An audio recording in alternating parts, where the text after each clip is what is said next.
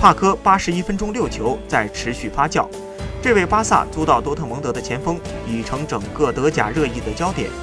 有媒体甚至从理论性方面着手预测，按帕科十三点五分钟进一球的效率算，理论上说帕科本赛季有机会打入一百八十六个联赛入球。目前多特蒙德想尽快买断这位西班牙前锋，帕科也表态可以想象未来一直在多特蒙德效力，但多特买断帕科必须在二零一九年六月三十日租约结束后。根据合同，帕科最高买断费为两千八百万欧元。